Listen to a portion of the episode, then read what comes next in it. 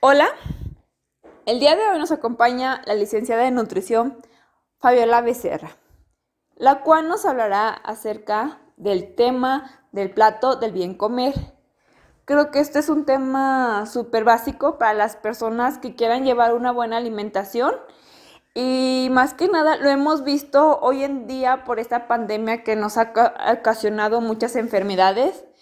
Eh, creo que es muy indispensable pues llevar una alimentación sana, cuidar de ti, cuidar tu cuerpo, amarlo.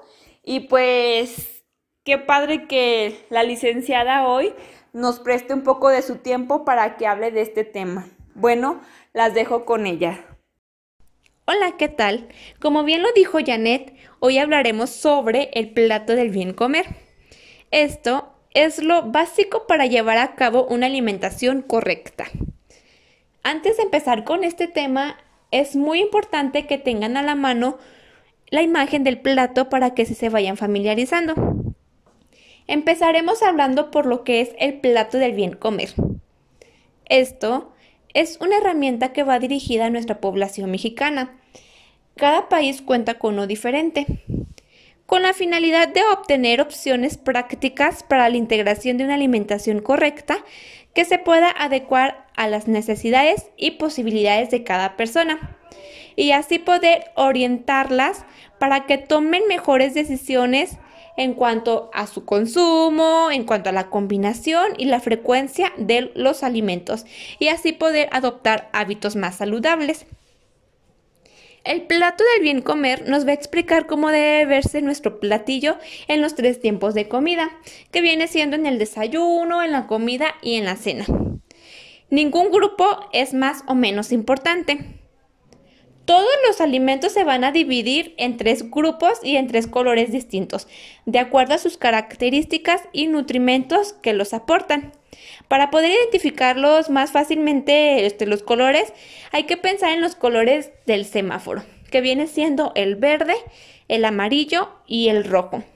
El verde lo que significa en el semáforo es que adelante. El amarillo es prevención y el rojo es salto. Con esto se nos va a hacer más fácil saber el consumo de los alimentos de cada grupo. Empezaremos hablando por el primer grupo que los aporta las verduras y frutas.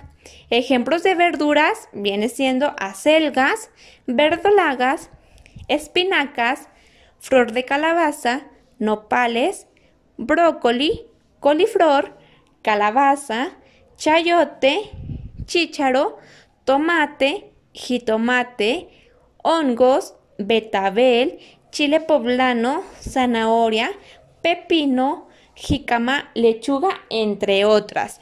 Y ejemplos de fruta viene siendo guayaba, papaya, melón, toronja, lima, naranja, mandarina, plátano, ciruela, pera, manzana, fresa, mango, uvas, entre otras.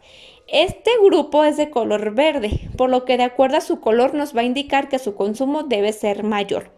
Y de acuerdo a eso, pues nos va a aportar principalmente las vitaminas, minerales, agua y fibra. Yo siempre comento que la fruta debe de respetar la cantidad, ya que la fruta contiene fructosa. Fructosa en pocas palabras es azúcar natural, por lo tanto respetar cantidades siempre. De verdura es libre, la que aporta lo que es el agua y pues contiene menos calorías.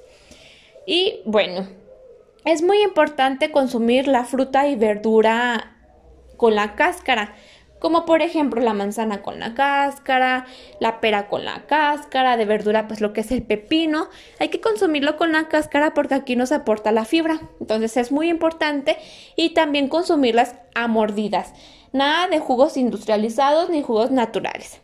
Porque, por ejemplo, para un jugo de naranja de 250 mililitros un vaso, no se va a requerir solamente dos naranjas, sino se va a ocupar de 4 a 6 piezas de naranja por lo tanto, se va a quedar concentrado de pura azúcar y es bueno, es recomendable que si lo consumen son los 15 los primeros 15 minutos para que la vitamina C no se pierda. Pero aquí lo más importante es consumir todo a mordidas para que no se pierda lo que es la fibra. Y bueno, El siguiente grupo es el de los cereales, que es el de color amarillo, por lo que su consumo debe ser suficiente. De cereales pues tenemos lo que es el maíz, el trigo, avena, centeno, cebada, amaranto, arroz y sus productos derivados como es la tortilla, los cereales industrializados, el pan, las galletas, pasta y también es muy importante, la papa y el elote no es verdura, esto incluye la papa y el elote en cereales, ¿ok? Y bueno, este grupo nos aporta principalmente la fibra y la energía, la energía para poder realizar todas las actividades que tenemos que hacer en un día. Como por ejemplo, desde que despiertas, de que te levantes a la cama, de que vas al baño, de que vas a ir a trabajar, de que vas a realizar alguna actividad física, como por ejemplo correr, ir al gimnasio, etc. Y es importante consumir los cereales integrales ya que aquí nos aporta más, este, perdón, más la fibra. Hay que evitar los cereales pues añadidos de azúcar, ya contiene grasa, ¿ok? Como viene siendo el tamal, como viene siendo el pan dulce, eso hay que evitarlo. Por último, es el de las leguminosas y alimentos de origen animal, que es de color rojo, a lo que nos indica que su consumo debe ser poco. Este grupo nos aporta principalmente la proteína y el hierro. Ejemplo de leguminosas viene siendo el frijol, habas, lenteja, garbanzo, alubia y lo que es la soya. Y algunos ejemplos de alimentos de origen animal es leche, queso, yogur, huevo, pescado, mariscos, pollo, carnes rojas y vísceras. Es muy importante consumir los quesos bajos en grasa, como viene siendo queso panela y queso fresco. Hay que evitar los quesos altos en grasa, como viene siendo el queso asadero. Prácticamente el queso que se derrite fácilmente, pues contiene mayor cantidad de grasa, entonces eso hay que evitarlo. Y también lo que es el yogur. El yogur hay que evitar todo de sabor porque pues ya añaden azúcar. Eh, hay que consumir el yogur natural que viene siendo súper ácido, tiene un sabor muy ácido, entonces ese es el que debe de consumir. Y igual lo pueden combinar con la fruta para que le den un poquito más de saborcito. Y bueno, también de carnes hay que preferir las carnes magras, como viene siendo el pollo, el pescado, eh, la carne de res. Y hay que evitar las carnes altas en grasa. También es muy importante evitar los embutidos, embutidos como viene siendo la salchicha, lo que es el jamón, lo que es el salami, porque pues esto contiene sodio y lo que pueden provocar pues es enfermedades como hipertensión. Entonces hay que evitar todo cualquier tipo de embutido. Muy interesante, licenciada. Creo que esta información, esto que nos acabas de, de compartir, eh, a algunas personas les va a resultar algo súper básico. O sea, pues sí, en pocas palabras, como lo mencionas, es algo básico que todas las personas debemos de saber para así poder llevar una buena alimentación y más que nada un estilo de vida. No es por el simple hecho de que, no sé, tú vayas con el nutriólogo, piensa que va a salir súper caro. No, debes de saber cómo comer. Y esto del plato del bien comer es una guía para que tú desde esto empieces a llevar un estilo de vida, como ya lo he mencionado. Eh, no sé, se me hace muy interesante todo esto lo que nos acabas de hablar. No sé si tengas algunas recomendaciones pues para la gente que te está escuchando. Exactamente, Janet. Como tú dices, muchas personas tienen esa idea de que ir al nutriólogo es caro cuando en realidad no lo es. Prácticamente nosotros como nutriólogo nos basamos mucho en las necesidades de cada persona y pues les proporcionamos alimentos que puedas encontrar en casa. Un ejemplo sería que los frijoles, que la tortilla, que el queso, que las frutas y verduras de temporada, realmente lo de la canasta básica. También tienen otra idea que a mí me llama mucho la atención, es de voy al nutriólogo me van a matar de hambre, que si voy al nutriólogo me van a dar puras ensaladas, eso es falso. Nuestro objetivo como nutriólogo es enseñar al paciente a comer y en qué cantidad. Aquí no hay que satanizar ningún alimento, porque ningún alimento es malo. Lo más importante aquí es la cantidad que se debe de consumir y es lo que a nosotros como ciudadanos, como personas, se nos dificulta mucho. No sabemos la cantidad adecuada que cada uno debe de consumir. Entonces, nosotros como profesionales de salud tenemos esa tarea, enseñarles, enseñarles que ningún alimento es malo, que todo se puede consumir, que todo se puede consumir en cantidad adecuada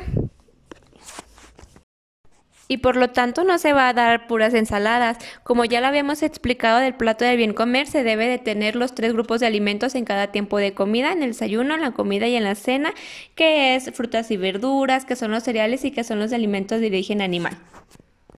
Bueno, como ya escucharon a la nutróloga, no con el simple hecho de que vayas al nutriólogo o que escuches dieta o que, ay, no tengo que bajar de peso, pero me voy a morir de hambre porque voy a comer pura lechuga, pura verdura, pura fruta. No, eso es falso. Puedes alimentarte con todos los alimentos que haya, pero eso sí, muy importante, debes tener, debes de que equilibrar tus cantidades adecuadas para tu cuerpo. Y creo que todo esto fue algo muy, muy interesante que nos hablara del plato del bien comer, porque hay muchas personas que no lo ubican o que simplemente lo dejan pasar. Bueno, Fabi Becerra, ¿tienes algunas recomendaciones que nos quieras compartir?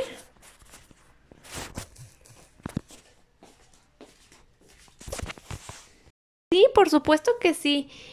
Como primera recomendación, pues es muy importante que en cada una de las comidas del día incluyan al menos un alimento de cada uno de los tres grupos. Los alimentos deben ser variados y también la forma de preparación, así para que no se aburran de consumir lo mismo diariamente. También hablando por la pandemia, por el COVID, lo que estamos pasando, pues es muy importante consumir alimentos ricos en vitamina C ya que esto va a fortalecer nuestro sistema inmunológico. La vitamina C se encuentra principalmente en las frutas cítricas, como viene siendo en la naranja, en la guayaba, en el kiwi, mango, en la mandarina, papaya, fresa y lo que es la toronja, y en algunas verduras como es el chile poblano, hojas de chaya, col, zanahoria, calabaza, en el pimiento rojo, coliflor, brócoli y en el tomate verde. También hay que preferir los alimentos asados, cocidos a la plancha o al vapor y debemos evitar alimentos como fritos, empanizados y capeados. Debemos realizar también cinco tiempos de comida, que son las tres comidas principales y las dos colaciones. Las colaciones son entre comidas. Y bueno, procurar tener los horarios establecidos comer siempre a la misma hora y también comer este sin ninguna distracción, comer pues, en el comedor, sin ver la tele, también disfrutar como que, pues sí, los platillos. Debemos consumir 2 litros de agua natural durante todo el día aproximadamente, que son 8 vasos, y realizar actividad física mínimo 30 minutos 5 veces a la semana, que es lo que recomienda la OMS, y en niños y jóvenes debe realizar una hora diaria. ¿Y qué beneficios tiene realizar actividad física?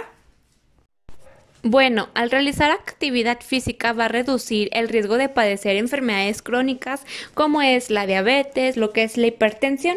También ayuda a controlar lo que es el sobrepeso, la, obesidad y el porcentaje de grasa. Va a fortalecer los huesos y músculos y también pues mejora mucho el estado de ánimo, disminuye la ansiedad y depresión que es lo que se está viendo actualmente por la pandemia y también aumenta mucho la autoestima. Pues sí, claramente ahorita con, con, lo que estamos viviendo con la pandemia, creo que realizar actividad física nos ayuda a mantenernos fuertes, relajados y más que nada combinarlo con una buena alimentación, pues para que no, para prevenirnos de estas enfermedades. Pues muchas gracias, licenciada Fabiola Becerra. Fue un gusto que estuvieras aquí con nosotros. Gracias por darnos tu tiempo y fue muy interesante este tema y espero que les haya gustado. Gracias. Gracias a ti y espero que este tema les haya servido de mucho y pues hasta luego.